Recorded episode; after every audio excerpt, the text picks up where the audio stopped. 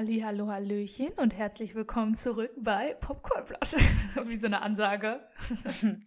Unsere letzte Folge vor der Sommerpause. Ja, ey, krass, ne, wie schnell das jetzt rumgeht, aber es ist August und im August, liebe Leute, gibt es kein Popcornplausch.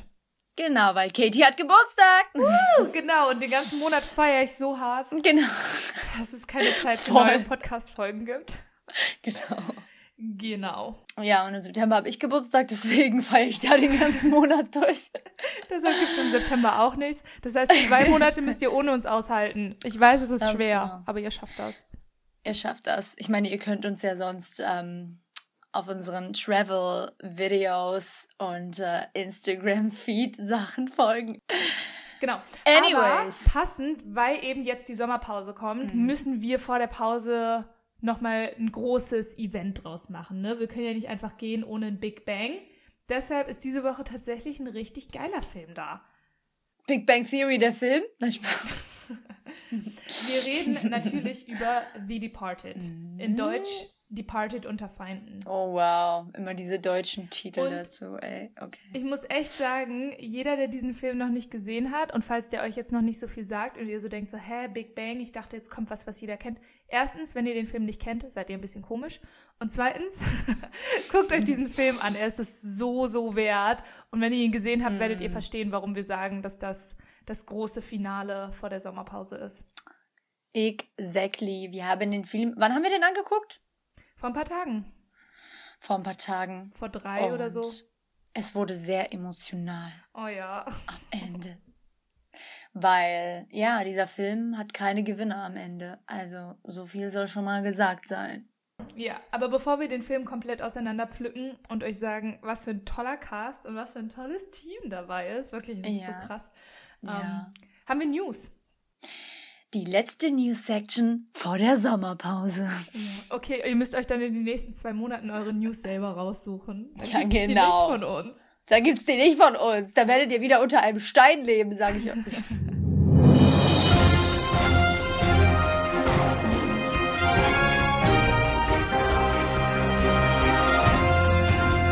Genau. Nisa kann anfangen mit News diese Woche, denn Nisa hat auch News. Wir haben ja, ich habe auch News. News ich habe ja, ich, ich arbeite ja in einer Weinbar und deswegen komme ich immer sehr spät nach Hause. Aber trotzdem gucke ich mir dann immer noch so ein paar Sachen durch und was alles ist, um so ein bisschen einzuschlafen. Und ich habe gesehen, dass Zendaya, wir beide sind große Zendaya-Fans, nominiert ist für Best Lead Actress in the Drama Series, für die Emmy Awards und für die Leute, ihr habt bestimmt schon von den Emmy Awards gehört, aber neben dem Tony Award, der fürs Theater vergeben wird, neben dem Academy Award, der für den Film vergeben wird und dem Grammy Award, der für die Musikbranche vergeben wird, ist der Emmy Award für TV-Sendungen und gerade jetzt im Zeitalter von Netflix ist es natürlich äh, gerade für alle Sendungen, Serien of every kind der größte Preis und mitunter halt einer der vier großen Preise, die ich gerade angesprochen habe. Mm. Und seit gestern Abend sind die ganzen Nominierungen raus. Also wer, yes. wenn ihr euch für die ganze Liste interessiert, könnt ihr online gehen. Seit dem 28. ist die Liste raus mit allen Emmy-Nominierungen. Yes, und es sind diesmal die 72. Annual Primetime Emmy Awards. Das ist so der ganze voll ausgeschriebene Name. Wer da abstimmen darf, sind die 23.000 Mitglieder der Television Academy.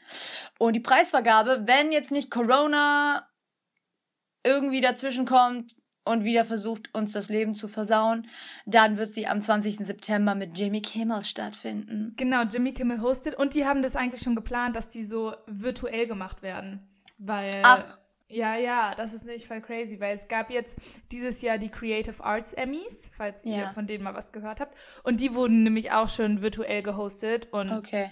die Preise verliehen. Das ähm, planen die bei den Emmys jetzt auch. Eben, es sei denn, wie durch ein Wunder ist bis zum 20. September Corona kein Deal mehr, aber gerade in Amerika, I yeah. don't think so.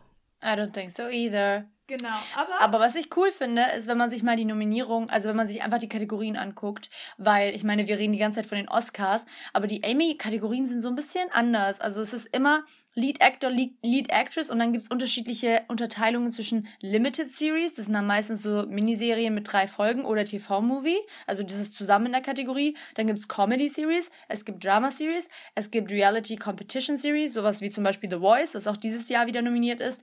Dann gibt's äh, Talk Series Series. Da ist Trevor Noah nominiert Ja. für seine Talk-Serie The, Daily, Show. Show. Comedy, genau, Drama, ja, genau. Also die Serien an sich sind nominiert und dann sind auch noch die Actors und Actresses of, ähm, von diesen Serienkategorien nominiert. Und was ich da auch ziemlich cool fand, unsere, ähm, ja, so ein bisschen unsere Marvel-Namen sind da auch wieder ins Gespräch gekommen. Hugh Jackman, aka Wolverine, für Bad Education, in ein, also ist eine Limited Series, und Mark Ruffalo, aka Hulk, I Know This Much Is True heißt die Miniseries. Und Frauen sind sehr viele, und das hat mich wirklich gefreut. Ich weiß, man soll nicht so Big Deal out of it machen, aber ich finde, ich finde schon gerade jetzt mit dieser, mit Black Lives Matter und allem möglichen, ich finde es einfach cool, dass da die Academy auch drei schwarze Frauen tatsächlich als Lead Actor, Actresses, Also die Emmys. Octavia Spencer, genau, Octavia Spencer, Kerry Washington und Regina King, die drei sind nominiert und ich habe immer noch nicht Little Fires geguckt, Und obwohl Little in, Fires Everywhere ist auch nominiert. Oh, es ist überall, ja, und es wird auch so viel darüber geredet und ich muss es eigentlich gucken, weil jetzt ist es noch auf Amazon Prime und wer weiß, wie lange die das da halten. Und, Aber es äh, ist, es ist nicht ein, ein irgendwie, hat das nicht so einen Sondervertrag mit Prime? Ich habe immer das Gefühl, Ich glaube wenn auch, die ich glaube so, auch. Wenn die Ja, so ich glaub- Sonderabkommen haben, dann geht das so schnell nicht weg. Ja, das stimmt auch, das stimmt Ja. auch. Und Don Cheadle, Don Cheadle, unser, unser, ähm, Don Cheadle ist Dings von äh, Iron Man, der Kumpane. Wie heißt denn er? Ach, War Machine. War Machine! Oh mein Gott, bin ich schlecht geworden. Ich sollte wieder die Marvel-Filme durchgucken, nein, Spaß. War Machine ist auch nominiert. Und zwar für Black Monday. Mm. Ja, auf jeden Fall sind immer voll coole Nominierungen dabei. Und ich finde, gerade bei Serien macht es auch Sinn, dass die das so ein bisschen anders aufteilen, weil Ja. es eben voll abhängig ist, ob du sowas hast, zum Beispiel wie The Daily Show mit Trevor Noah und A Handmaid's Tale. Das kannst du halt einfach nicht miteinander vergleichen. Deshalb Exactly. brauchst du dafür verschiedene Kategorien. Aber es ist gerade richtig eine Diskussion, gerade in den Staaten, aber auch weltweit, ähm, weil ich meine, klar, diese vier Awards, die ich gerade genannt habe, klar sind es US-amerikanische Awards, aber seien wir doch mal ehrlich, die ganze Unterhaltungsindustrie guckt nur auf diese Awards oder mehr oder minder auf diese Awards. Mm. Das hat auch was einfach mit Vermarktung zu tun. Ich bin da auch ganz klar. ehrlich und denke mir so, guck dir doch an, was wir in Deutschland haben, die Bambi Awards und was weiß ich. Die schaffen es halt nicht daraus, ein Event zu machen, was die Leute sich angucken wollen. Ja. Ergo ist der Preis auch weniger relevant. Ja. Das ist richtig krass. Zum Beispiel die Goyas in Spanien sind für die Spanier mega relevant. Die stehen da voll drauf. Oder César in Frankreich, mega krass. So. Ja, da wird es auch geguckt von der Bevölkerung. Aber hier, Genau. also es gibt bestimmt Leute, die auch die Bambi-Verleihungen gucken und was Ja, aber es ist nicht so ein, äh, es ist nicht so ein Dings, dass man am nächsten Tag in die Schule gekommen ist und gesagt hat, hast du gestern den deutschen Filmpreis geguckt? Nein. Aber ich muss gestehen, in meiner Schule hat sich auch niemand um den Oscar geschert. Ich war aber so, Leute, die Oscars waren. Und alle waren so, who cares? Ja, ja, aber ich, das, das, das meine ich ja, dass es ja halt, dass es so nicht so eine Filmkultur gibt, weil in Frankreich zum Beispiel, also unsere Freundin Lison hat uns da, an dieser Stelle, liebe Grüße, ähm, hat uns zum Beispiel gesagt, so, ja, César guckt da jeder und am nächsten Tag redet halt auch jeder darüber. Ja. Und dass sie halt voll viele Oscar-Nominierungen zum Beispiel schon dadurch kannte, dass sie beim César äh, relevant waren oder thematisiert Ganz wurden. genau. Ja, So, und, es ist ja nicht so, ähm, dass man dann sagt, nee, das ist nicht international. So, die haben ja, Ja. trotzdem auch internationale Filme dann. Auf jeden Fall, auf jeden Fall. Ja. Nee, ich fand's cool, dass ich auf jeden Fall schon ein paar Sachen kannte. Und Netflix räumt halt gerade krass ab, gerade bei den Emmys, weil es geht halt um Mhm. Serien und äh, Netflix Netflix, hat, glaube ich, stark. insgesamt 160 Nominierungen. Aber wo wir gerade sowieso schon bei Festivals und Awardshows und all sowas sind, apropos Awardshows, bei den Academy Awards gab es jetzt vor kurzem Wahlen für den Präsidenten. Und wir werden irgendwann euch auch noch ein Special geben und euch genau erklären, wie nämlich diese ganzen Awards aufgebaut sind, weil man sagt immer so, ja, der hat den Oscar bekommen oder den Emmy bekommen oder was auch immer, aber wer steht eigentlich dahinter? Wer entscheidet, dass wer der Beste ist? Das werdet ihr irgendwann noch mal ganz ausführlich von uns bekommen. Genau. Aber der Präsident von den Academy Awards, das ist der David Rubin. Und der wurde jetzt vor ein paar Tagen wiedergewählt. Der zieht jetzt seine zweite Amtszeit sozusagen durch. Und das ist, Mhm. Sind Neuigkeiten bei den Academy Awards. Mm. Na, hoffentlich wird er ein paar Sachen ändern, cause Naja, er hat halt, wenn er wiedergewählt wurde, mussten die ja zufrieden sein mit dem, was er vorher gemacht hat. Anyways, David Rubin, let's go, boy. Please, let let the Academy not be that racist anymore. Und mal ein bisschen mehr, mehr Mix da reinbringen. Auf jeden Fall. Noch mehr News zu solchen Awardshows. Die Golden Globes, Ja, falls euch das was sagt. was ist damit? Die Golden Globes finden ja immer am Anfang des Jahres statt. Und Amerika hat ja ein bisschen Probleme mit Corona. Bisschen. Und, und da haben sie jetzt ähm, das neue Datum für die Golden Globes veröffentlicht. Und haben gesagt, normalerweise findet es immer so im Januar statt. Und jetzt haben sie es um fast zwei Monate verschoben auf Sonntag, den 28. Februar 2021. Und haben auch schon gesagt, gehostet sollen die werden von Tina Fey und Amy Poehler. Mhm. Und ich bin gespannt, ob sie das einhalten können, weil ich dachte, so 28. Februar klingt voll nach so einem Oscar-Datum. Aber die Oscars sind ja sowieso auch verschoben. Ja. Aber mal schauen, ob die das hinkriegen. Verdammt. Ja. Also es ist gerade, es gibt gerade viel News so für dieses ganze, für die ganze Planung von den ganzen Awards. Ja, aber wir gehen langsam auf die zweite Jahreshälfte zu. Beziehungsweise befinden wir uns schon in der zweiten Jahreshälfte. ja. Und eigentlich sollte jetzt schon die Season anfangen. So, es sollten Filme rauskommen. Es sollte in den Kinos alles, wie, es sollte eigentlich alles starten, damit die Leute das angucken können und bewerten können. Aber ist halt echt so, ab August ist so, sag ich mal, August vielleicht noch mit, ist so der große Sommerclash, Ja. wo die ganzen Sommer-Blockbuster rauskommen. Ja. Und danach kommt Oscar-Filme. komplett, ja. Oh man, we will see. Hoffentlich bleiben wir Ja. alle gesund. Hoffentlich zieht sich das nicht irgendwie länger in so eine komische Seuche, was auch immer. I don't know.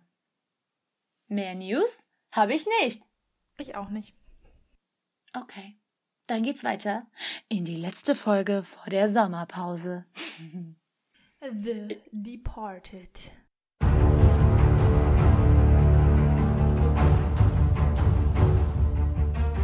Also erstmal, weil ihr euch vielleicht fragt, obwohl ich weiß nicht, ob man sich das fragt, es ist halt diesmal ein Film, der sehr, sehr polizeilastig ist, aber wir befinden uns immer noch im Mafia-Slash-Gangster-Monat.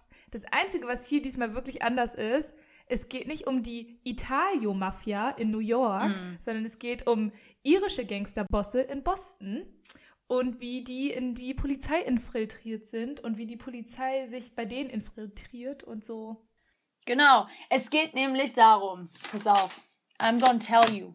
Es geht darum, ein Undercover Cop, aka Leonardo DiCaprio, und ein Maul Maulwurf, aka Matt Damon, im Police Department versuchen einander aufzudecken während der Machenschaften einer irischen Gang in Südboston. Badam. Badooms. Und ich glaube, dieser Film ist halt so prädestiniert dazu, eigentlich krass zu sein. Wobei es gibt, also die Geschichte hat uns auch gezeigt, es gibt auch Filme, die haben krasse Regie, krasser Cast, alles krass, krass, krass und dann kommt am Ende Scheiße raus. Aber dieser Film ist halt wirklich prädestiniert dazu, weil ich meine, it's from my favorite man, Martin Scorsese.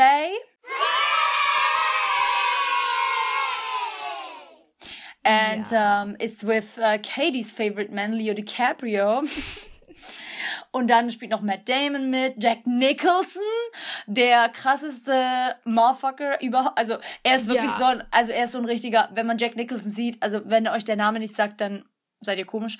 Und zweitens, ähm, wenn man den sieht, man denkt sofort, oh mein Gott, bitte geh weg von mir, verschwinde, ich will dich nicht in meiner Nähe haben. Es ist halt echt so, wenn wir ganz kurz über den Cast reden, können wir auch gleich sagen, welche Rollen die spielen, weil wir werden Das so locker heftig. die Namen Ja. einfach viel nennen. Mm. Ja, wie gesagt, Leonardo DiCaprio ist der Lead und er spielt Billy Costigan. Äh, Matt Damon ist sozusagen sein Antagonist, beziehungsweise der zweite Lead. Und er spielt Colin Sullivan und die arbeiten beide bei der Polizei. Mm. Yes. Und dann, wie gesagt, Jack Nicholson ist einfach der irische Mafia, Supergangster, was auch immer, Oberboss, Frank Costello. Frank Costello. Und dann spielt einfach mit. Und das hat mich echt überrascht, weil ich den eigentlich nicht mag. Aber in dem Film war er einfach nicht Ich fand die schlecht. so cool, alle. Mark Wahlberg. Marky Mark. der auch gerade in Babelsberg war. Oh, stimmt. Oh, Für dang. Uncharted. Ist er nicht schon immer noch da? Ich glaube, ich konnte es nicht erkennen, weil ich bin ja ein kleiner Stalker. Ja. Und Tom Holland und Mark Wahlberg drehen gerade Uncharted in Babelsberg. Und jetzt gucke ich mir mal Toms Story an. Tom ist in ich habe- Berlin, Alter. Und ich habe in seiner Story gesehen, irgendein, irgendein Set in irgendeiner Filmhalle, wo alle Ja, Masken ja, tragen. das ist bei uns. Und ich habe versucht, im Hintergrund zu erkennen, kann man sehen, ob das Deutsch ist? Sind die noch bei uns? Die sehen deutsch aus. Ich sage, das sind. Ja, ne? Kennst du so? So wie die Polizei. Die sehen kriminell aus, deswegen nehme ich sie jetzt mal. Genau so. Man kann es alleine am Aussehen. Nee, aber es sah schon so, die Schilder und die Absperrungen und so, irgendwie, das sah Ich schon habe sehr nämlich da deutsch keine aus. Schilder lesen können. Und dann war ich so, ah, sind die noch da? Aber viel, Ja. wer weiß. Ja. Genau, Mark Wahlberg spielt den Dicknam. Das ist Mhm. auch ein, ein Polizeiofficer. Dann haben wir noch Alec Baldwin. Was ist das etwa für ein Cast? Alec Baldwin, wenn ihr ihn nicht kennt. Er ist so witzig. Ich sehe den und ich muss instant lachen, egal wie ernst er spielt. Ja, weil da spielt er jetzt voll den so Vorgesetzten von Matt Damon, so ein oberes Tier im Police Department. Alibi. Und ich assoziiere den immer mit einem Film, der heißt Rock of Ages. Rock of Ages mit Julian Huff. Und der Film ist so nice, aber der ist halt auch irgendwie richtig witzig und ulkig. Und da spielt Alec Baldwin halt so ein. Er spielt halt oft so komödiantische Leute. Ja. So ist das. Es ist richtig lustig. Es kommt auch durch bei ihm. Es kommt bei ihm einfach immer durch, finde ich, auch in seinem Gesicht. Ansonsten ähm, spielt die Frau äh, mit, die immer in allen Horrorfilmen mitspielt. Ja. Ihr kennt sie von äh, Conjuring, ihr kennt sie von Orphan, das Waisenkind. Vera Farmiga spielt Madeline, aka The Shrink, aka die Psychiaterin, falls ihr kein Englisch könnt. AKA die Freundin von Matts Charakter, AKA die Affäre von Leos Charakter. Oh mein Gott, Girl, stop it. Ich dachte, wir sind Aber Girl das ist so Stop. krass. Ich habe mir echt ihre Filmografie angeguckt. Sie hat mitgespielt Conjuring, die ganze Trilogie, The Nun, Annabelle, Orphan, wirklich alles, was man in der Horrorszene kennt. Ja. Und dann hat sie aber auch mitgespielt bei The Judge, der mit äh, Robert Downey Jr. Und Robert Duvall. Genau. Und der letzte, Und Martin Sheen spielt Martin auch noch Sheen. mit. Und den kennt ihr. Erstmal spielt er mit bei Apocalypse Now. Mm. Und wenn ihr Filmliebhaber seid, kennt ihr bestimmt den Film. Und da hat er den Lied. Und sonst ist er einfach der Vater von Charlie Sheen. Und Charlie Sheen sollte euch ein Name sein. Also- Und er spielt Onkel Ben in der ersten Spider-Man-Trilogie. Oh ja. Der Und er spielt, ich habe immer das. Gefühl, er spielt immer so, also vielleicht nicht in Apocalypse Now, aber er spielt sonst immer so, Nö, in Apocalypse Now auch. so eine Vaterfigur und er ist immer so voll, er hat so voll das Gute in seinem Gesicht, finde Mhm. ich. Ja. So das gute Herz. Genau. Was total interessant ist bei diesem Film, also neben dem ganzen Cast und was weiß ich für zig Rollen, was sie gespielt haben und Martin Scorsese und er hat schon alles Mögliche gemacht. Das Drehbuch basiert tatsächlich auf dem chinesischen Film Internal Affairs, äh, beziehungsweise auf Chinesisch, ich habe es mir aufgeschrieben, Mongandon und ist von 2002, Alan Mack und Felix Chong haben das geschrieben, Kantonesisch. Kantonesisch ist ein äh, südchinesischer Dialekt, glaube ich. Genau, und es ist äh, tatsächlich ein ausländisches Remake gewesen, was so viele gar nicht gedacht hatten, weil dieser Film hat ja dann auch Best Film bekommen. Und bisher ist es das, äh, der einzige Film, der Best Film bei den Oscars bekommen hat oder Best Picture, der auf einem ausländischen Remake basiert. Und die englische Version wurde geschrieben von William Monaghan, der auch Kingdom of Heaven geschrieben hat, von Ridley Scott regisseurt und Body of Lies auch von Ridley Scott. Und was ich bei dem richtig krass finde, bei William Monaghan, ich dachte mir so, hä? Der hat ja fast, der hat so wenige Credits. Dem sein erstes großes Ding war Kingdom of Heaven. Und dann hat er gleich Departed gekriegt mit Martin Scorsese. Und er hat direkt bei, beim ersten Ding mit Ridley Scott gearbeitet. Und ich dachte mir so, Connections. what is this? Oder er hat davor so viel Scheiße gemacht, für die er sich schämt und deshalb nicht gecredited nimmt. Ja, oder das, oder das. Stimmt. Oder, Oder, er ist das. einfach so talentiert, dass er einfach von vornherein so. Nee, er war Schriftsteller, richtiger. Und ich meine, richtig schreiben und Drehbuch schreiben ist unterschiedlich. Das ist schon ein großer Das Unterschied. stimmt. Und Das ich weiß nicht, wie er das dann so irgendwie überbracht hat und wie, welche Leute er kennengelernt hat, aber dang. Ja, dang, nicht schlecht. In dem Zuge, weil du auch Ridley Scott erwähnt hast und so, es gibt nämlich tatsächlich ein paar richtig witzige Verbindungen untereinander. Weil erstmal Voll. wissen wir, okay, es ist Voll. ein Martin Scorsese-Film und er arbeitet immer mit seinem Team zusammen. Aber teilweise, woher sich manche schon kannten, wer wieder zusammengefunden hat und Mhm. kollaboriert hat in diesem Filmprojekt, da gibt es echt ein paar coole Verbindungen. Deshalb, um die alle jetzt voneinander zu bringen. Martin Scorsese war der Director, obviously. Und deshalb ist auch ganz klar, dass Casting wieder bei Ellen Lewis war, weil die es einfach immer macht. So, Ja.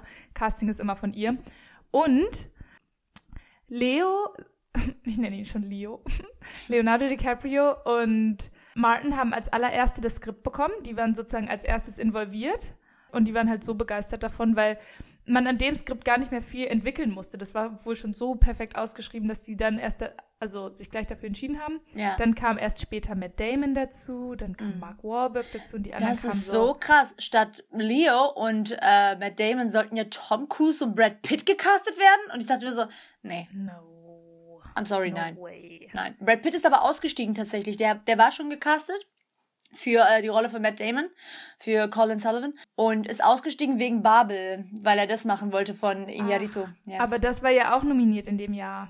Ja, aber ich fand Babel nicht so krass. Ich hätte lieber bei The Departed mitgemacht. Und äh, was auch krass war... weil es halt auch einfach ein Scorsese-Film ist. Ja, I'm sorry. Und was auch krass war, Ray Liotta hätte, glaube ich, Dignam spielen sollen und meinte, er hat andere Verpflichtungen. Und ich dachte mir, welche anderen Verpflichtungen darlegen? Hannah Montana? Ja, hast du dir deine Filmografie mal angeguckt? Hast du Hannah Montana drehen wollen? Oh, yeah. Ey, ciao, Alter. Ey, ciao.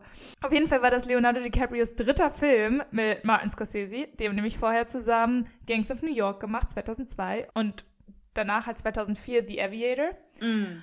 Und Leonardo und Mark kannten sich schon gegenseitig aus The Basketball Diaries. Und ich weiß nicht, ob du den Film Stimmt! Kennst. Oh mein Gott, den gibt's bei uns in der Filmuni auf Kassette einfach, ne? Noch auf VHS oder was? Auf VHS, ja. Oh, krass. Mhm. Okay, auf jeden Fall kennen sich Leonardo DiCaprio und Mark Wahlberg einfach noch von dem Film. Und das ist witzig, weil da haben die sich auch immer gegenseitig angefahren.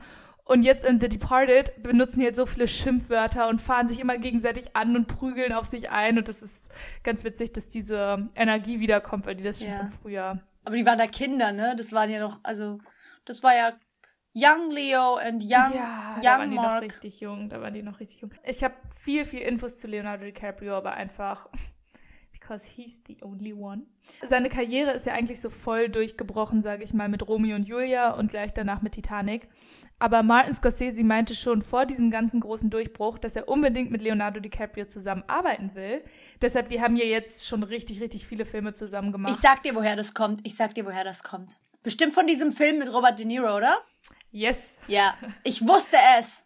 Ja, weil Robert De Niro und Leonardo DiCaprio haben einen Film gemacht, der heißt This Boy's Life. Oh mein Gott, Alter, ich habe so geheult bei diesem Film. Der ist so krass, weil Leo ist einfach so klein und dann dreht er gleich mit Robert De Niro und es ist so prädestiniert, weil die dann später wieder zusammen in die gleichen Kreise kommen mit Martin Scorsese und das ist so heftig. Und Alter, wirklich, ich habe diesen Film geguckt, ich glaube, ich habe dir das mal gesagt, ich habe diesen Film geguckt und der hat mich so aufgeregt, weil Robert De Niro spielt da einfach so einen richtig herrschsüchtigen, komischen Stiefvater, der irgendwie auf den Jungen einprügelt. Und der hat mir so leid getan, der kleine Leo sozusagen. Und ich habe mich so aufgeregt, dass ich mir dass ich so irgendwie, irgendwie mit den Händen so Fäuste gemacht habe. Ich habe dann irgendwie so einen Nagel bei mir in die Haut sogar eingerammt und es hat dann so bei mir geblutet, während ich den Film geguckt habe. Und ja, deswegen. Ja. Also es ist schon sehr emotional. Und Robert De Niro war halt richtig angetan von Leonardo DiCaprio und hat dann Martin Scorsese empfohlen, so, ey, der Junge ist richtig gut. Und Robert und Marty, die kennen sich ja sowieso mega gut. Und dann war das Bob, so, hm, mit, mit dem will ich wohl mal drehen. Ja.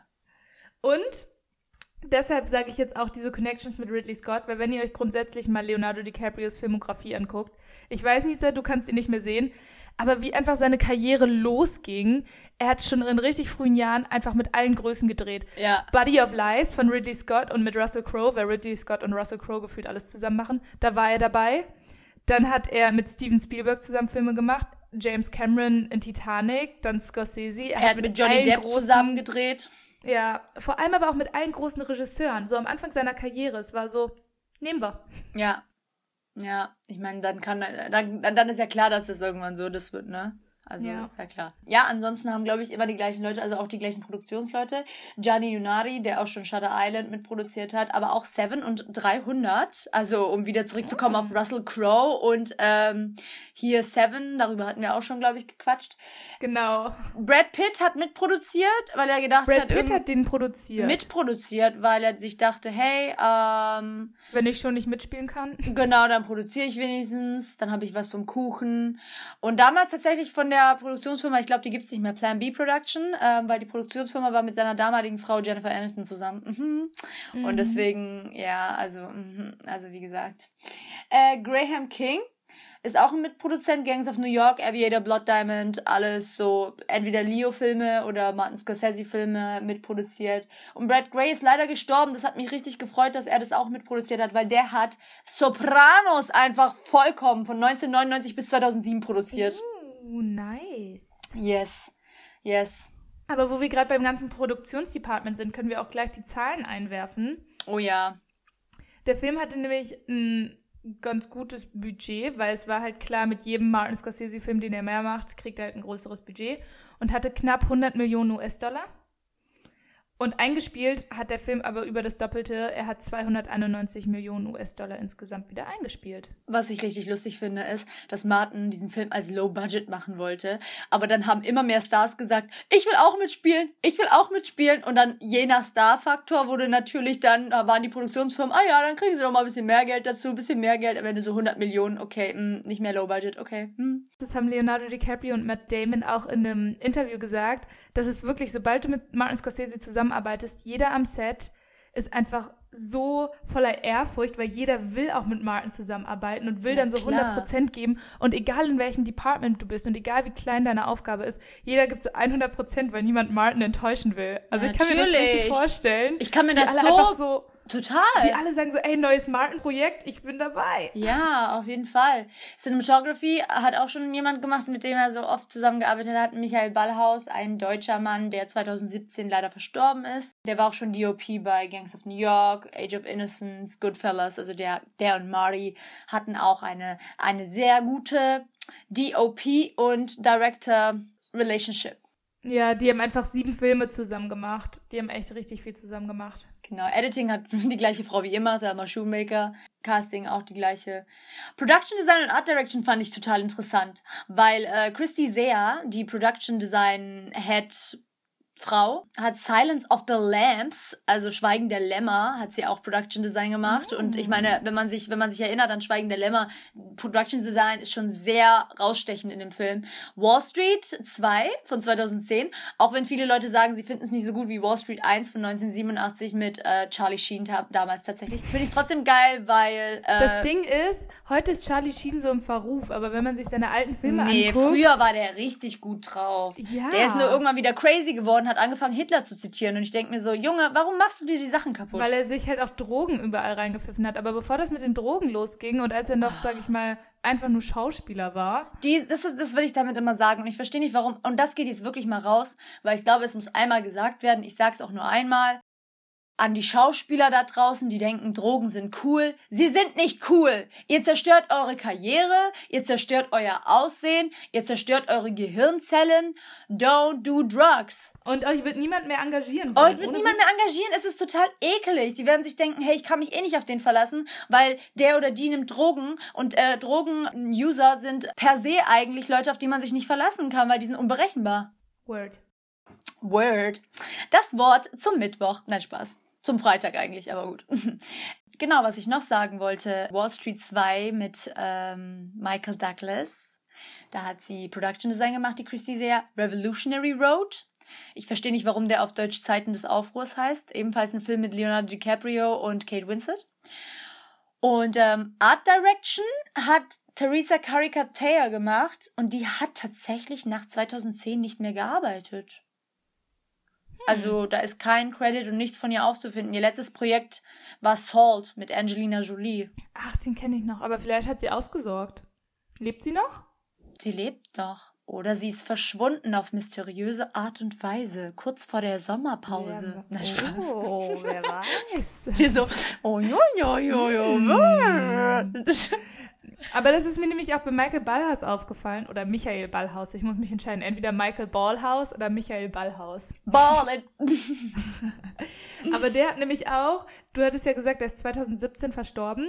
Aber der hat die letzten Filme gemacht 2013. Seit 2013 dachte er sich so. Ja, gut, aber ich meine, vier Jahre ja, vor, vielleicht war er dann alt, weißt du, er ist ja auch mit er war auch mega gestorben. alt. Er ist mit 81 gestorben, das heißt vier Jahre vorher. Er war 77. Ja. Zum Beispiel Marty geht ja jetzt auch langsam auf dieses Alter zu und ich glaube, Marty ist so einer, der wird wirklich bis zum letzten. Auf jeden Fall. So, auf jeden ja. Fall.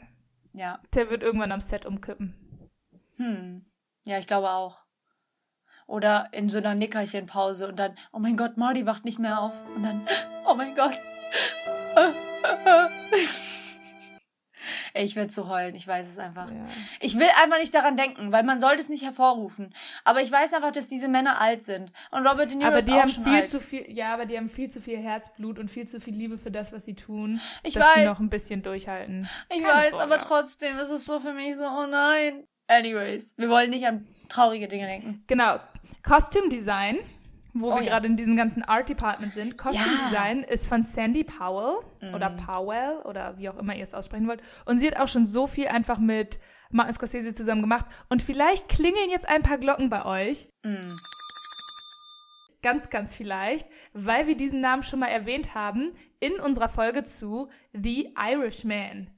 Und deshalb bitte ich euch an dieser Stelle, geht zurück, hört The Irishman. Wirklich in dem Film war Costume Design so heftig. Und wenn ihr das hört, dann wisst ihr genau, auf welchem Level Sandy arbeitet, wie krass talentiert sie ist. Und sie hat unter anderem gemacht Gangs of New York, The Aviator, Shutter Island, The Wolf of Wall Street, alles nur Martin Scorsese-Filme.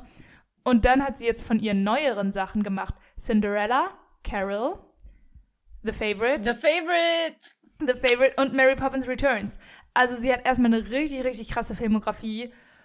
Und auch einfach, wenn man sich die Filme anguckt, sie kann halt so eine Bandbreite. Kostümdesign, Vergleich einfach so The Favorite und Cinderella, so Ja. königliche, märchenhafte Kleider. Und dann macht sie Gangs of New York und The Departed, wo du Ja. einfach so Gangster, also Und vor allem Gangs of New York ist auch nochmal so etwas, das spielt 1800 irgendwann. Also das ist halt noch, noch mal Historical Pieces und so weiter. Und ähm, Ja, sie kann Historical, dann kann sie voll aktuelle Sachen, dann kann sie so Semi-Historical, so Wolf Ja. of Wall Street und so. voll. Bei der ist alles im Repertoire. Alles dabei. Ja, also den Namen kann man sich merken, falls ihr mal jemanden sucht fürs Costume Department. Ja. Ich habe sowieso das Gefühl, so diese ganzen Designleute, also Production Design, Art Direction, Set Decoration, Costume Design, das sind alles so Leute, die haben irgendwo miteinander zusammengearbeitet und die kontaktieren sich dann irgendwie gegenseitig und die findet man dann immer wieder in den gleichen Projekten zusammen, ja. Das in jedem Fall. Yes, dieser Film hat eine Laufzeit von 151 Minuten, also gar nicht mal so schlecht für einen Martin-Film, ne? Also normalerweise 180 Minuten. Aber das, ja, aber das sind auch wieder zweieinhalb Stunden. Und da haben Ja, wir es okay. wieder. Gute Gangsterfilme Ja, brauchen ihre Zeit. ja. Aber ich würde The Departed nicht als klassischen Gangsterfilm Nee, gar ne? nicht. Gar nicht, weil ich habe das Gefühl, es geht viel mehr um die Polizei. Es geht mehr um die Polizei, ja. Gangster auch eine Rolle spielen. Gangster spielen eine Rolle, Frank ja. Costello ist ein Gangster. Ja, und es geht auch einfach um zwei junge Männer, die eigentlich versuchen, ihren Platz auf der Welt zu finden. Die, sag ich mal, und das hat tatsächlich Leonardo DiCaprio eingeworfen als so bisschen eine Headline, äh, Two Sides of the Same Coin. Die sind beide, die gehören zur gleichen Münze, aber sind zwei Seiten davon. Sie haben den gleichen, also sie kennen den gleichen Gangsterboss, sie kennen die gleiche Organisation der Polizei, sie sind mit der gleichen Frau zusammen in einem gewissen Sinne, aber sie sehen einander nicht. Bis zum Ende des Films sehen sie einander nicht, obwohl sie in so vielen gleichen Umgebungen und Kreisen miteinander drehen und sich halt für komplett unterschiedliche Lebenswelten natürlich dann entscheiden, aber grundsätzlich vom Grunddings her haben sie eigentlich denselben Wunsch, nämlich ein normales, geregeltes Leben haben, einen Platz in der Welt finden, ihre Bestimmung finden, ja. Ja, sie haben halt eigentlich das gleiche Leben mit anderen Moralvorstellungen. Das Ja. finde ich nämlich, da kommt auch eins meiner Lieblingszitate aus dem Film her. Wenn Leonardo, erst ist Matts Charakter von Matt Damon im, im Office bei Colin Mark meinst Wahlberg, genau, und ähm, Martin Sheen. Und da wird er gefragt so, ja, herzlichen Glückwunsch, Beförderung, dies, das, und wird halt voll gepriesen, dass er so ein guter Polizist ist. Und dann kommt Leos Charak- Charakter rein, Billy, und der wird halt voll fertig gemacht. Und dann geht's, kommt diese Frage für ihn, Do you want to be a cop or do you want to appear to be a cop? It's an honest question. Also willst du halt diesen ganzen Ruhm und dass sich alle feiern und was auch immer oder willst du richtige Cop-Arbeit leisten? Und da sehen wir den absoluten Unterschied zwischen Matt und Leos Charakter, weil dieser Colin, der von Matt gespielt wird, der ist halt die, die leben quasi in der gleichen Welt, sind beides Polizisten, sind beide irgendwo undercover, hausieren in den gleichen Kreisen, aber Matts Moralvorstellung ist, ich bin eingeschleust bei der Polizei und bin eigentlich auf Seiten der Gangster und ist halt auch ein richtiges, also wenn man auch sieht, wie er am Ende einfach jeden verrät. Er ist so eine, richtig, so eine richtige Ratte.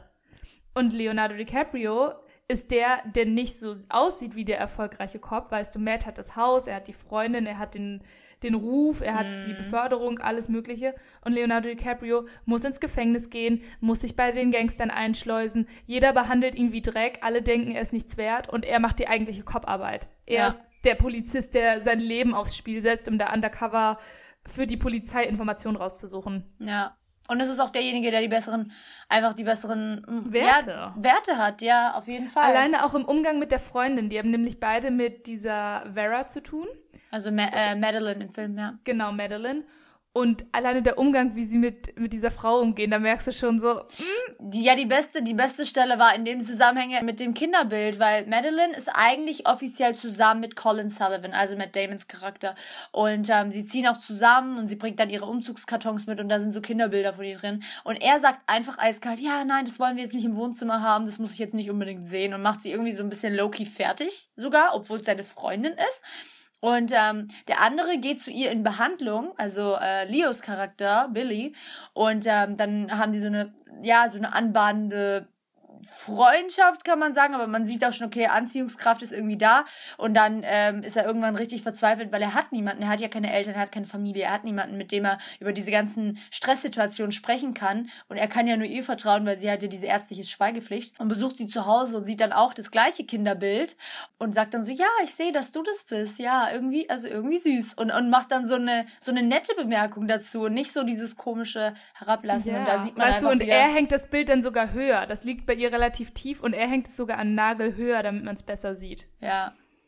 Das ist der feine, aber wichtige Unterschied. Ja, das war so cool, als wir das zusammen angeguckt haben, weil ich habe The Departed, glaube ich, schon vor ein paar Jahren angeguckt. Dann habe ich es nochmal mit Katie jetzt angeguckt. Ich glaube, du hast es zum ersten Mal jetzt angeguckt. Das Ding ist, ich hatte den mal angefangen, aber irgendwie habe mich nicht so richtig drauf eingelassen. Deshalb, ich kannte einzelne Szenen, aber ich habe nie vorher den Film komplett geguckt. Das war jetzt das erste Mal. Ja, auf jeden Fall. Ähm, wir haben den jetzt dann, also du hast ihn sozusagen zum ersten Mal so richtig durchgeguckt und gerade an der Stelle warst du, siehst du, er ist süß. Er ist der Süße. Ja, er ist, wie es sein sollte. Ja.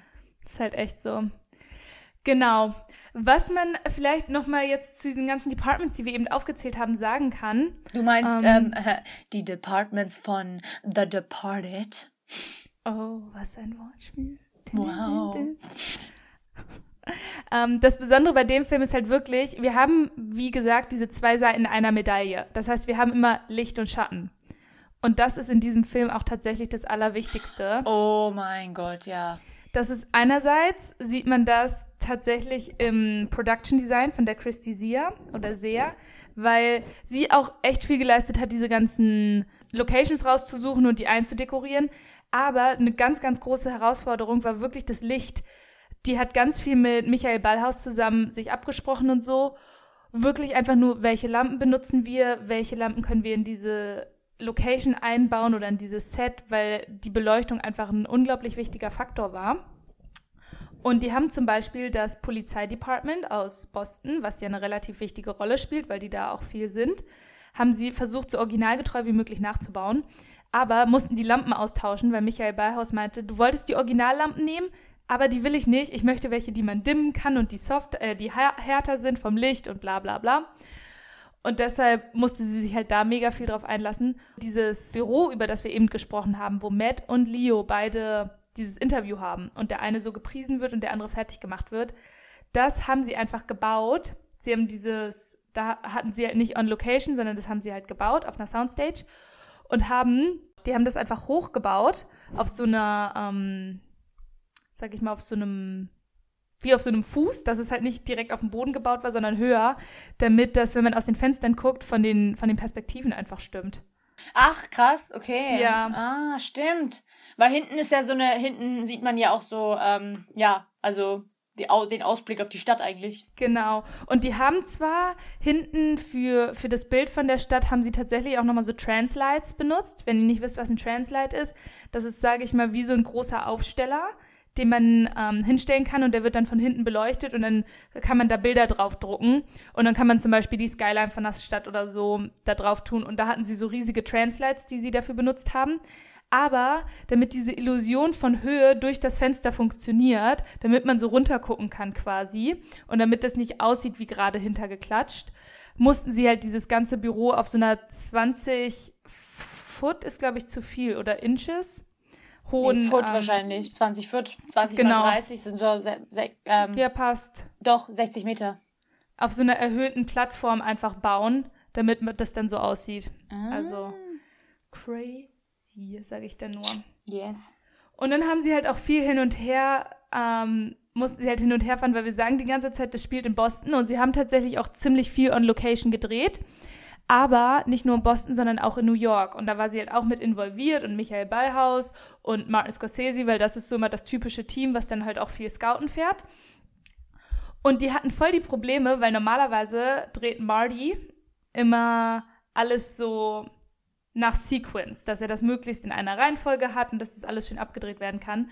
Aber die hatten voll die Probleme beim Set, weil sie die Schauspieler immer nur für ein paar Wochen hatten. Zum Beispiel Jack Oh. Nicholson hatte einfach nur fünf Wochen Zeit, aber die hatten Locations mit dem, die, oder beziehungsweise Szenen mit ihm, wo manche Locations in New York waren und andere in Boston. Und normalerweise würde man sich bei der Produktion sagen, wir drehen erst alles in Boston, dann sind wir da fertig, dann zieht das ganze Team nach New York und dann drehen wir da. Geringster Produktionsaufwand. Aber die ganzen Dreharbeiten haben sich tatsächlich richtig verzögert, weil die die ganze Zeit vor und zurückfahren mussten. Dann hieß es so, okay, wir haben mit Jack nur fünf Wochen und wir müssen mit ihm in Boston und New York drehen. Das heißt, das machen wir erst und dann drehen wir die ganzen Szenen mit den Schauspielern. Und dann hatte Matt Damon das Gleiche. Er hatte auch nur ein paar Wochen Zeit und dann mussten die das alles so abpassen, dass das übereinander funktioniert. Oh, wow, okay. Also, Also- ja. Vor allem, wenn man sich bedenkt, dass die Hälfte des, des Budgets einfach für die Schauspieler weggegangen ist. Dann, äh, ja. Ähm, aber was ich total interessant finde auch, also natürlich ist das Ganze komplett äh, von jedem Department natürlich ein super Job gemacht, weil das sind halt auch als mega die professional Leute. Man muss auch gar nicht mehr darauf irgendwie weiterhin eingehen, weil ich finde, Sandy Powell, wir haben schon bei The Irishman erklärt, wie die arbeitet und Michael Ballhaus weiß auch jeder, wie der arbeitet. Und gerade wo es halt klar wird, ähm, meintest du das gerade mit der Verfolgungsjagd? Die habe ich noch nicht erwähnt, aber da wird Michael Ballhaus sein Talent einfach richtig, richtig geil. Alter, diese deutlich. Verfolgungsjagd ist einfach so heftig, wie das einfach so Dutch Angle und die, dann ist die Kamera in dem Winkel und dann in dem, dann kommt da ein Nebel hoch, dann ist das Licht da perfekt, dann kommen hier nochmal hier rote Elemente, blaue Elemente, diese, also, und dann passt es auch dramaturgisch und es ist vom Schnitt her einfach richtig gut, alles miteinander kombiniert und, Ja, Ja. diese Verfolgungsszene ist tatsächlich auch eine meiner liebsten Szenen, sag ich mal. ja. Weil die cinematografisch einfach richtig, richtig schön ist. Und die hat so einen perfekten Mix, weil du hast so ganz viel mit Dunkel, also mit so Schatten und Licht. Dann haben wir teilweise voll verlassene kleine Gänge, wo die sich hintereinander verfolgen. Dann sind wir plötzlich auf einer großen Straße, wo ganz viel gewuselt ist. Dann haben wir Nebel, dann haben wir farbiges Licht. Also es kommen so ganz, ganz viele Elemente zusammen. Und es harmoniert einfach so perfekt. ja. Das stimmt. Was ich allerdings, wo wir gerade bei Kamera sind, kurz zu Michael ba Michael Ballhaus, sorry, sagen kann. Wie gesagt, nämlich in dem Film war Licht ein ganz, ganz wichtiges Thema und ihm war es halt voll wichtig, dass man diesen Konflikt aus Schatten und Licht immer richtig gut gesehen hat und dadurch war Belichtung an vielen Sets auch einfach sehr schwer. Und er ist nämlich auch ein totaler Verfechter davon, dass man eigentlich so viel wie möglich auf Film dreht und ist gar nicht so ein riesiger Digitalfan.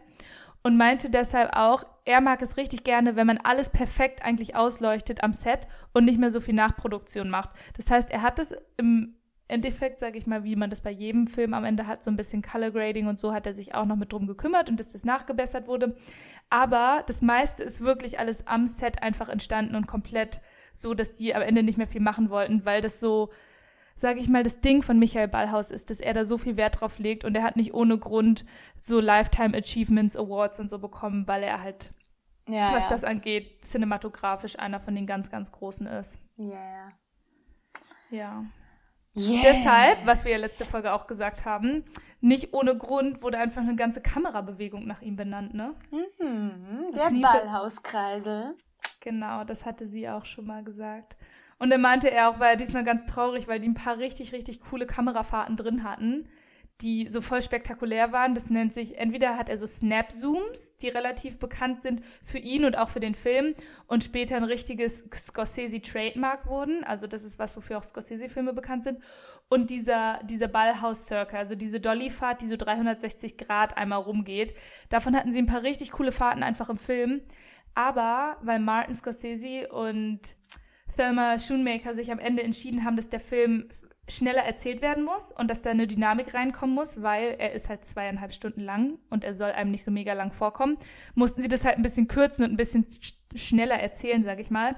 Und dadurch wurden von den Sachen voll viele Sachen rausgeschnitten. Und dann war Michael Ballhaus und meinte er so, ja, also für den Film war es zwar besser, aber man ist schon traurig, wenn man so eine richtig coole Einstellung hatte und die einfach im Schnitt wieder rausgeschmissen wird. Ja, klar. Ja. ja. Aber weiterführend dazu, was sind denn deine Lieblingsszenen in dem Film? Meine Lieblingsszene ist auf jeden Fall die Verfolgungsjagd. Ja.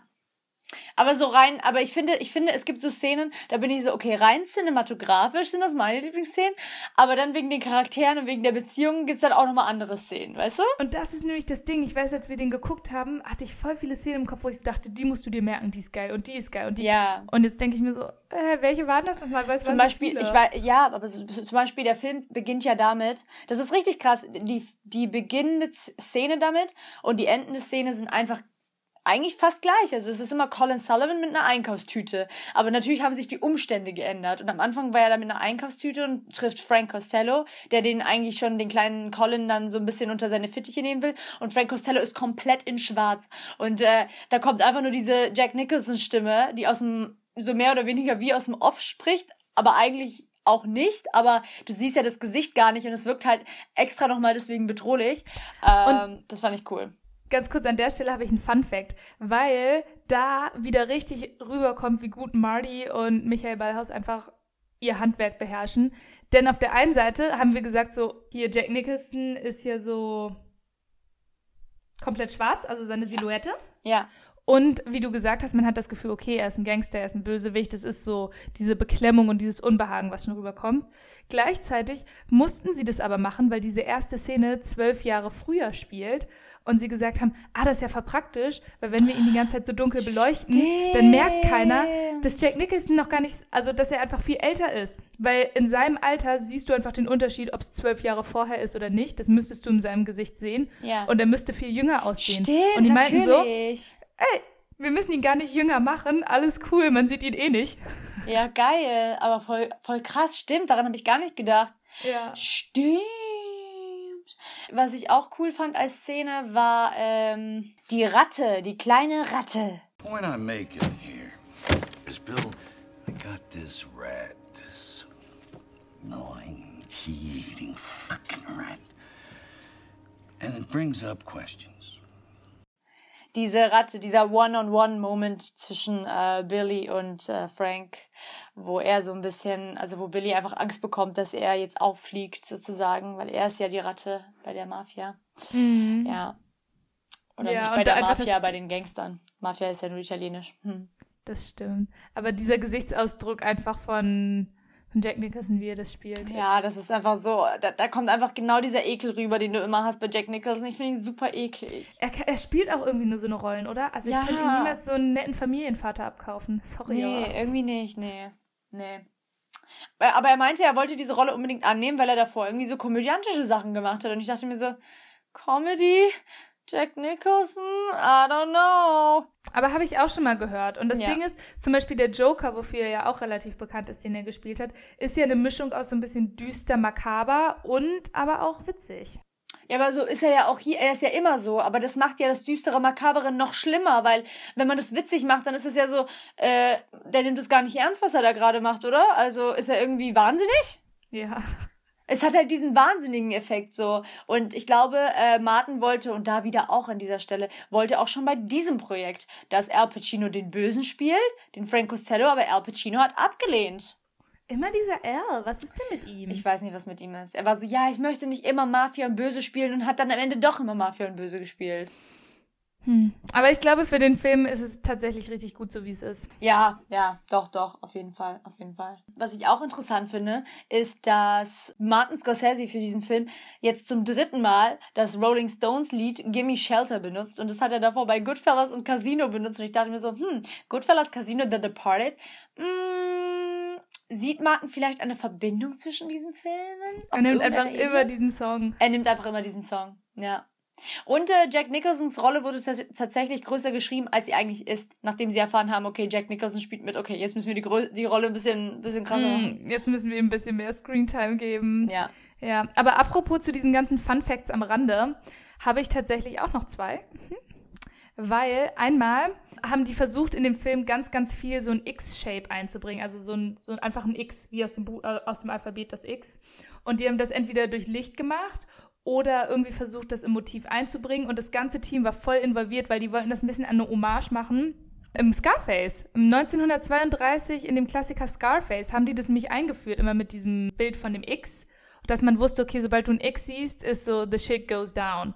Und ah. so ein bisschen als ah. Hommage an so diese alten Filme und an Noir-Filme wollten die das hier auch machen, um die auch zu symbolisieren. Immer wenn du irgendwo in der Szenografie oder im Hintergrund oder im Licht ein X siehst, dann weißt du, ah, gerade ist es nicht so cool. Und da haben dann wirklich alle, die irgendwie involviert waren, gemeint so, ah, an der Stelle könnten wir das noch einbauen und hier passt das. Deshalb muss man mal die Augen aufhalten, wo ihr ein X findet im Film. Yes. Hm, interesting. Mhm. Und dann habe ich mir so ein Video angeguckt, weil YouTube ist eine unserer Quellen. Mm. Und es gibt auf YouTube so eine Sektion, wo die immer Filme haben und dann holen sie so Leute, deren Beruf das ist und die sagen, wie realistisch das ist. Und es gibt es ah, auch von so einem cool. Police-Undercover-Typen. Ja. Und so ein, so ein äh, Mann, der ganz, ganz lange bei der Polizei als Undercover-Agent gearbeitet hat, der hat verschiedene Gangsterfilme sich angeguckt und gesagt, wie realistisch das ist.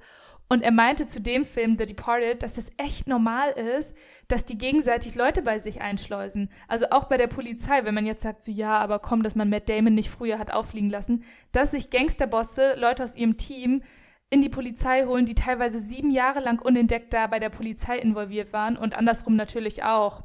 Schläfer. Und da muss ich dann sagen, weil ich habe teilweise die Kritik gelesen an dem Film, so, äh, das Ende ist voll unrealistisch, dass plötzlich der noch wieder auch mit davon wusste und der auch, weil am Ende kommen ja plötzlich so mehrere auf, dass ja. Matt und Leo nicht die einzigen waren, die eingeschleust wurden, sondern ja. dass es mehrere gab. Ja. Und darin sehe ich so, nee, es ist halt realistisch. So, so läuft es halt. Nee, was ich auch krass fand mit dem, dass ein richtiger, eine richtige Person das mal eingewertet hat. Die Vera Farmiga hat, ähm, nachdem sie das Drehbuch bekommen hat für Madeline, ist sie auch zu einer richtigen Psychiaterin gegangen und meinte so, okay, ähm, äh, ist das normal, wie die sich verhält als Psychiaterin? Und die meinte zu der, ja, die hat praktisch alles falsch gemacht, was man als Psychiater Psychologin auch falsch machen kann. Geil. Fand das hat sie halt aber wirklich. Sie ja. ist halt richtig shitty in ihrem Job. Ja, voll. Ja. Aber was ich total interessant finde, ist einfach das gesamte Motiv von dem Film, weil ich finde, bei Scorsese-Filmen, da geht es immer auch so ein bisschen um, um so Grund, grundlegende Fragen. Es geht immer darum, welches Leben will ich führen und welche Folgen treten ein, weil ich finde es immer toll bei Scorsese, dass er auch immer zeigt, was sind die Folgen davon und nicht immer dieses Jahr, die kommen ungeschoren davon, weil es ist einfach cool und es ist einfach ein Film und alle sind cool im Film. Nein, das ist immer diese, es ist am Ende doch immer eine Moralfrage und doch immer eine moralische Aussage, dass am Ende halt einfach alle verlieren. Ich finde das auch total krass, wie zum Beispiel Billy Costigan, der will halt besser haben für sein Leben, weil er kommt halt einfach aus so einer typischen White Trash Familie oder beziehungsweise seine Mutterseite ist so White Trash, seine Vaterseite ist eher reich, aber auch nur sehr reich, weil die auch in mafiöse Verstrickungen mit involviert waren. Und davon möchte er sich abseilen und für sich eine neue Berufung, ein neues Leben finden und deswegen Polizist werden und wird halt gehindert. Und es sind halt immer diese diese Hinderungssteine aufgrund des Namens, aufgrund der Herkunft, aufgrund von keine Ahnung, also einfach weil die Cops dich da nicht mögen oder weil die die Leute, die das bestimmen, dich dann einfach nicht mögen. Andersherum, er, Colin Sullivan will auch ein normales Leben haben, so weil er hat auch keine Familie mehr, hat am Anfang versucht Halt zu finden in der Kirche noch, sieht man auch wieder, dass Martin Scorsese sehr katholisch erzogen worden ist. Und dann kommt Frank Costello, der ja voll den Gottkomplex hat, der den dann unter die Fittige nimmt, weil man sieht das an ganz vielen Stellen, dass Frank Costello immer Gott zitiert oder sich selber in die Position von Gott stellt. Und ähm, einmal sind die da auch in einem Restaurant und da sind so zwei Priester oder zwei Pfarrer, glaube ich. Mm, und ja. ähm, dann ist einer da und sagt dann so, don't forget, pride comes before the fall, weil das ist natürlich absoluter Stolz, ja, klar, was Frank Hochmut Costello kommt vor dem Fall. Hochmut kommt vor dem Fall. Und da dachte ich mir, als er das gesagt hat zu Frank Costello, ich war so, wow, mutig, mutig, mutig. Aber dann konnte der auch nichts, irgendwie, Frank hat dann auch nichts gemacht, der hat dann nur so einen Spruch abgelassen. Ich hätte echt gedacht, der macht jetzt da so eine richtige, so eine richtige Raudi Der hat die aber schon auch getroffen, weil er so eine sehr, sehr anzügliche Bemerkung gemacht hat ja, zu der Frau, Schwester, die mit zu der zu Gruppe dieser Schwester, gehörte. ja, zu dieser Nonne. Ja, ich fand es auch krass, als dann Frank letzten Endes von seinem eigenen, naja, Ziehsohn Colin ja. umgebracht worden ist, hat er ja auch die Arme so ausgestreckt, als er dann diese Kugel ins Herz bekommen hat. So quasi wie so ein bisschen so diese Jesus-Ikone Jesus dargestellt. Und es ist in ganz vielen Stellen so, auch zum Beispiel als, ähm, als Billy mitmachen muss, um quasi den Gangstern zu zeigen, ah, okay, ich bin auf eurer Seite, weißt du, um nicht aufzufallen, so als, als Undercover-Cop, ähm, muss er ja auch immer bei so Sachen mit dabei kommen. Und da weckt er auch mal jemanden auf mit so einer, mit so einem, mit so einem Jesus-Bild tatsächlich und, und, und schmeißt schmeißt, schmettert dieses Bild Stimmt. quasi an den Kopf. Also ganz viele, ganz viele so kleinere Motive. Also, und Martin macht es immer so, dass er so ein bisschen diesen, diesen gläubigen Hintergrund ja. dann auch zeigt. Bei Martin ist sowieso nichts Zufall. Man muss nee. ganz viel Körpersprache, kleine Details im Hintergrund. Ganz kleine Details, ja. Das ist, alles spielt irgendwie eine Rolle. Ja. Und an der Stelle, wo Matt letztendlich derjenige ist, beziehungsweise Colin, der den Frank Costello umbringt, da siehst du halt so richtig, wo dich dieses Mafia-Leben hinführt. Ne? Du siehst am Ende so richtig die Ungerechtigkeit von allem, weil am Ende sind gefühlt alle tot. Ja. Du hast das Gefühl, es gibt aber auch kein, keine Gerechtigkeit, weil Matt wird gefeiert als der Cop, der die große Beförderung hatte, auch wenn er am Ende tot ist. Aber du weißt, niemand kann einander vertrauen. Jeder ja. ist irgendeine Spitze, ein Maulwurf, eine Ratte, was weiß ich. Ja und eigentlich letztendlich seinen eigenen Interessen hinterher. Frank Costello war zwar so ein großer Gangsterboss, aber letztendlich hat Colin, also Matts Charakter, ihn umgebracht. Sein, Sein Ziehsohn hat ihn umgebracht. So ein bisschen wie Brutus und Caesar. ja, dann zwei Leute aus seinem Team waren eigentlich von der Polizei und waren nur undercover bei ihm eingeschleust. Also du kannst dich nicht wirklich auf jemanden vertrauen. Und selbst die Guten, selbst Leonardo DiCaprio, also der Billy oder, oder Queenen, Costigan, oder Queenen, die, die eigentlich wirklich die gute Seite der Polizei widerspielen wollten und zeigen wollen, ey, ich mache es, weil das das Richtige ist, egal wie ja. schwer es für mich ist und egal ja. wie viele Nachteile ich habe. Und die sterben einfach auch. Ja. Und dann ist es so, ja, wofür? Weil letztendlich hatten sie die ganze Undercover-Aktion, um so Mikrochips zu bekommen und um Frank auffliegen zu lassen, dass er mit diesen Mikrochips handelt. Und dann kommt aber raus, dass Frank selber ein Informant der FBI ist und diese ganze Investigation hat halt nicht mal am Ende Erfolg gehabt. Ja. Ich finde es auch cool, weil irgendwie ist das der erste Film und es stimmt tatsächlich, wenn Martin das, das sagt, weil ich habe ich hab das irgendwann mal bei ihm gehört in einem Interview, dass er meinte, The Departed ist der erste Film, wo ich einen Plot hatte, wirklich, so einen richtigen Plot, so einen ausgearbeiteten und ich dachte mir so, warte mal, stimmt, weil so Goodfellas und so, das sind alles so, das sind so Porträts, die er eigentlich macht von Menschen und Porträts von einer Gesellschaftsgruppe und hier ist es wirklich so ein Plot, okay, Protagonist kommt da an, ab dem Punkt passiert das und das. Was ich auch richtig interessant finde, ist, dass äh, Martin ist ja so einer, er erklärt dem Publikum ja eigentlich gar nichts, sondern erwartet, dass die Leute das schon kapieren und will uns halt nicht für dumm verkaufen, was ich ziemlich cool finde, weil das funktioniert. Aber gleichzeitig habe ich auch das Gefühl, dass ich immer sehr viel lernen kann aus den Scorsese-Filmen, beziehungsweise bestimmte Begriffe höre, die ich einfach nicht kenne oder wo ich einfach nochmal nachgucken muss und die dann erst im Nachhinein Sinn ergeben. Und ähm, man fasst das alles so ein bisschen unter dieses Street Knowledge ein, was ja auch auf den Straßen von Boston in, der, in den Zeitpunkten auch sowieso jetzt auch in großen Städten immer wieder sage ich mal, ähm, eine Rolle spielt. Und ich finde es immer krass, wie er so die ganzen Races anspricht, zum Beispiel Black People, Italian versus Irish People, Puerto Rican People und alle hassen sich gegenseitig. Man hat das Gefühl, die Cops sind sowieso, also die Polizei hassen alle, die hassen Kriminelle, dann hassen sie Firefighter, obwohl die eigentlich auf der gleichen Seite sein sollten, die hassen Feuerwehrmänner und bezeichnen die als Schwule, dann hassen die andere Cops, dann heißen, äh, dann Department Heads äh, hassen andere Department Heads, zum Beispiel als dieser Dignam ja. und der Allaby, als die sich gegenseitig so, go fuck yourself, no, go, go fuck yourself. Und ich denke mir so, ihr spielt doch im gleichen Team, hä? Was ist bei euch Das los? ist echt, du denkst, du siehst so richtig auch im äh, Police Department von Boston, wie die gar nicht zusammenarbeiten, sondern ja. sich gegenseitig. Ja. So, everyone hates everyone. Und ja, also das, das finde ich so. Und das ist so dieses, dieses wirklich Street Knowledge, zum Beispiel auch, wenn die sagen die Guineas oder so, das hat man schon ein paar Mal gehört. Das ist ein beleidigender Begriff gewesen tatsächlich für Italiener oder italienischstämmige. Und der, dieser Begriff wird auch ganz oft dann auch in diesen Filmen angespielt. Und wenn man das nicht weiß, dann, ja, oder dann irgendwie so, ja, they can't do it because they Puerto Rican. Und dann weiß man, ah, okay, anscheinend ist da irgendwas im Hintergrund, dass Puerto Ricaner nicht bekannt dafür sind, das, das und das zu tun oder so. Und er muss das nicht auserklären. Er, er schneidet es nur an, weil er zeigt so, ey, ich habe das ganze Hintergrundwissen und es gibt diese ganze Welt dahinter, aber darum geht's gerade nicht. Ja, oder so kleine, wirklich so Trivia-Sachen, wo ich mir denke, krass, so, und, und wenn der Drehbuchautor das einzeln macht, weil hier hat ja Martin nicht zusammen das Drehbuch geschrieben und mhm. Pileggi spielt mal keine Rolle, wow, wow. Surprise. Da, daran sieht man, es ist kein Standard-Gangster-Film, es ist kein, kein Mafia-Film, sondern ja. es ist halt Polizei ja, genau. undercover. Sobald Italiener am Start wären, wäre es so, okay, Nicolas Wäre der wieder mit dabei. Ähm, aber dass es so krass ausgearbeitet ist, zum Beispiel auch, erinnerst du dich äh, relativ am Anfang, ähm, ja, was habt ihr denn für eine Uniform an? Wollt ihr irgendwie Nazi-Deutschland invaden? Und ich dachte mir so, hä, wie kommt der auf Nazi-Deutschland? Aber tatsächlich haben sich die Nazi-Soldaten damals in den 30er Jahren von den Massachusetts Boston Cops von den Uniformen von denen inspirieren lassen für die Nazi-Uniform. Und äh, das sind alles so Hintergründe und ich denke mir so, woher weiß man denn sowas? Also Einfach richtig, das sind so Leute, die haben so ein krasses Hintergrundwissen. Ich habe sowieso das Gefühl, wenn du ein richtig guter Drehbuchautor sein willst, ja, du brauchst du eine krasse Allgemeinbildung. Also Ja. so eine krasse, damit du eben so eine Hints reinbringen kannst. einfach so kleine Sätze und dann ist dahinter eigentlich voll das Wow. So. Ja, aber, aber, dafür musst du es halt auch alles wissen. Du kannst Ja. ja, sowas nicht googeln. Oh, Nee. ich schreibe ein Buch über, ich schreibe ein Drehbuch Nee, über nee, du Boston. musst es wissen, Mal gucken, ja. was es alles dazu gibt. Du musst Ja. es halt wissen. Ja, oder zum Beispiel dieses mit Nathaniel Hawthorne und man sieht so, ah, okay, Billy ist eigentlich voll gebildet, weil er sagt dann einmal, Families are always rising or falling in America, am I right? Who said that? Hawthorne. What's the matter, smartass? You don't know any fucking Shakespeare? Hawthorne ist ja voll der klassische US-amerikanische äh, Schriftsteller. Und da sieht man, ah, okay, er ist vielleicht aus einer White Trash Family, aber er ist auch gebildet, er liest Bücher.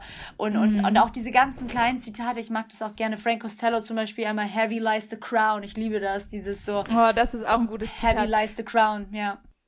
Das ist halt echt gut. Es gibt richtig gute ähm, Zitate einfach in dem Film. Das stimmt. Total. Und ich fand, ey, einen kleinen lustigen Moment, und ich, es war mir so klar, weil das Ding ist, Alec Baldwin und Mark Wahlberg, das sind für mich so richtig lustige Leute einfach. Ich finde die einfach, ich finde die einfach lustig und Mark Wahlberg hat tatsächlich diese, er spielt Dignam und er ist wirklich ein Dick. Also er ist Er wirklich ist ein richtiger Dick. Oh mein Gott. er Dicky so Dignam, wirklich so ein Arschloch. Und er ist Cop und er sagt dann so, was denkst du, wo du herkommst, du kleiner Selfie Und Projects fuck Guy. yourself und, Und- und fuck you und oh, Für die Leute, so, die Er auf ist richtig vulgär. Er ist Ja, richtig er ist vulgär. richtig vulgär. Er ist immer fuck, go suck, bla bla bla bla bla bla. Und, und, dann, und dann entschuldigen die Leute das auch noch und sagen so, yeah, he's a really nice guy. He's a really nice guy. Und damit macht He's sich not. Scorsese, Scorsese macht sich damit halt richtig lustig, weil diese Bullies werden dann immer beschützt sozusagen und niemand sagt was gegen die, weil es ist dann immer so, ja, er ist eigentlich netter. Also wir müssen uns alle an seine Ausdrucksweise Das gewöhnen. Ding ist halt, man, man toleriert und man erlaubt diese Bully-Kultur. Voll. Das ist der Grund, warum äh, hier äh, Weinstein, hallo. Ja. Der war immer schon bekannt dafür, dass er alle immer fertig gemacht hat. Und alle waren so, ja, Weinstein ist halt ein harter Hund, ne? Mhm, Oder ein Arschloch. Und Oder ein Arschloch, ja. Ja.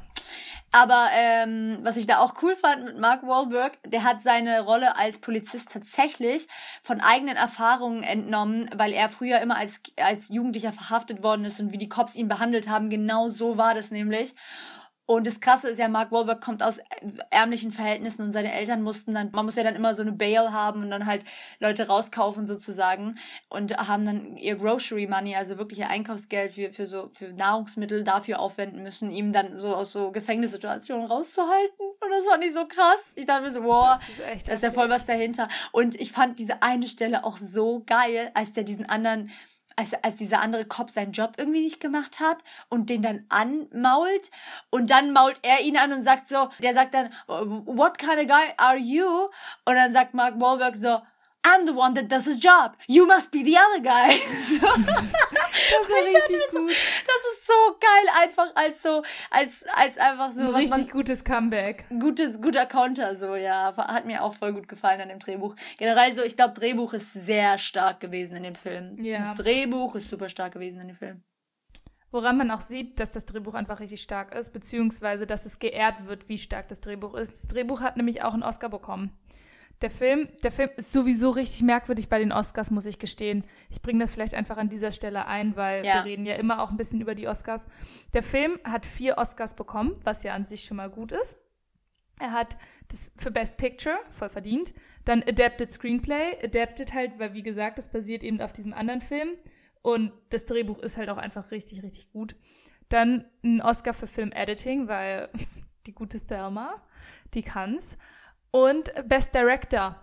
Und glaubst oder glaubst nicht, das ist der einzige Oscar, den Martin Scorsese jemals für Best Director bekommen hat. Krass. Und ich will mal ganz kurz aufzählen, was er vorher alles gemacht hat. Der Typ hat insgesamt neun Nominierungen für Best Director. Der hat einfach sich neunmal nominieren lassen für Be Best Director, hat nur einen bekommen und er hat einfach den für The Departed bekommen. Er hat davor Sachen gemacht wie The Aviator, Gangs of New York, Casino, Cape Fear, Goodfellas, Raging Bull und Taxi Driver. Die sind Weißt alle? Riesenfilme, waren alle davor und er hat nie einen Oscar für Best Director bekommen. Aber Robert De Niro hat ja auch bisher zwei Gewinne oder ein Gewinn und halt natürlich mehrfach nominiert worden. Also auch nicht so krass dafür, was er schon alles gemacht hat. Aber ich sag dir was, die Academy ist einfach racist und die Academy mag keine Italiener.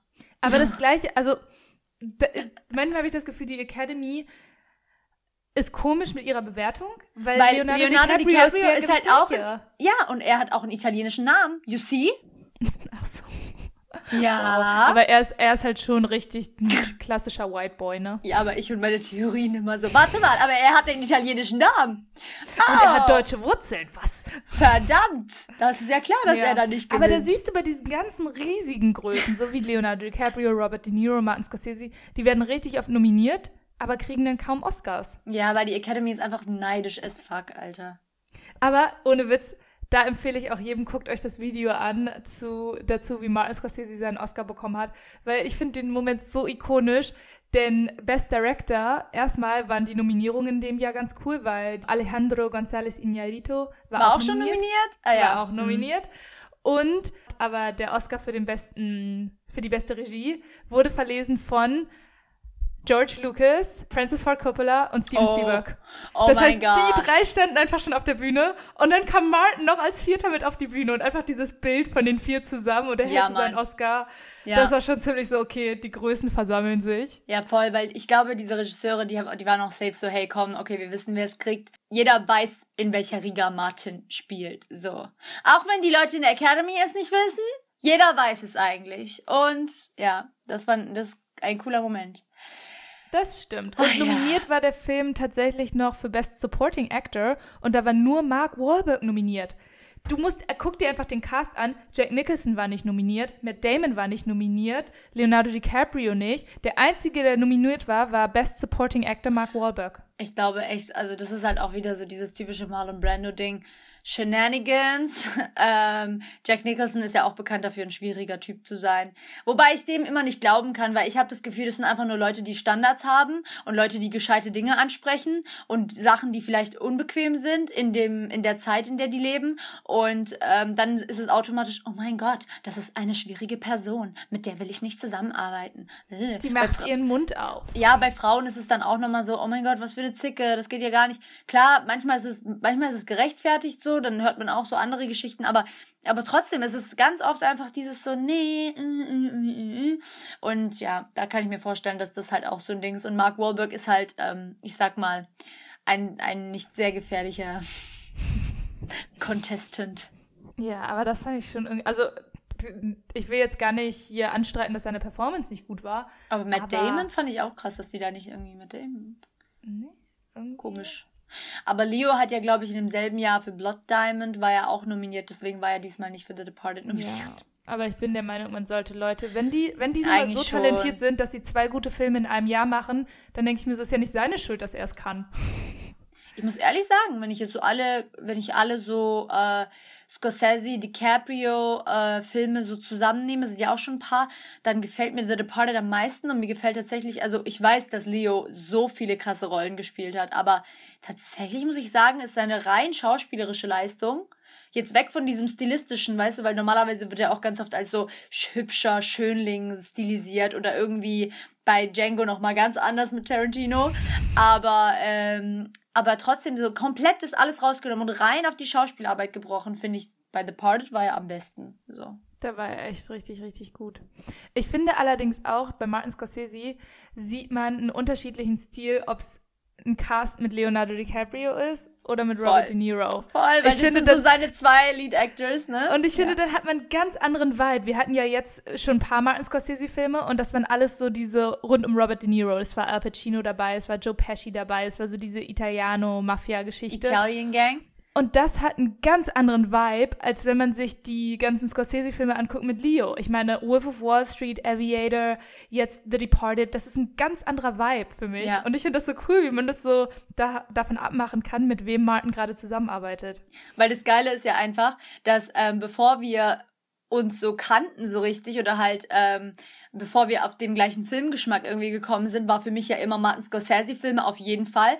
Und für dich auch, aber du wusstest nicht, dass es Martin Scorsese-Filme waren, weil du warst so, ja, meine Lieblingsfilme sind so die mit so Leonardo DiCaprio und die und die und die und die. Und es waren Martin Scorsese-Filme. Ja. Und meine waren die mit Robert De Niro und das waren auch Martin Scorsese-Filme. Weil du hast mir dann immer so die ganzen Filme genannt, so Taxi Driver, Raging, Raging Bull. Bull, ja. Und ich war so, ja, sorry, habe ich nicht gesehen, habe ich nicht gesehen. Deshalb dachte ich immer so, ich kenne die alle nicht. Aber dann hab so Shutter Island, doch, Aviator. Ich kenne die. Ja. Ich war so, ich kenne halt nur die Leonardo DiCaprio-Filme. Genau. ja. Deswegen, aber Leute, ich glaube, das wird jetzt echt langsam zu lang hier und wir wollen so schnell wie möglich in die Sommer... Nein, Spaß. Deshalb, es war lang, ja, aber jetzt kommt ja auch die Sommerpause, deshalb enjoy, genießt, genießt vielleicht die zwei Monate auch ohne uns. Sad but true.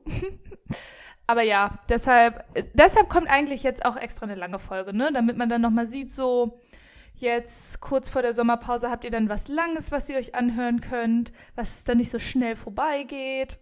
Und wir wünschen euch einen wunderschönen Sommer.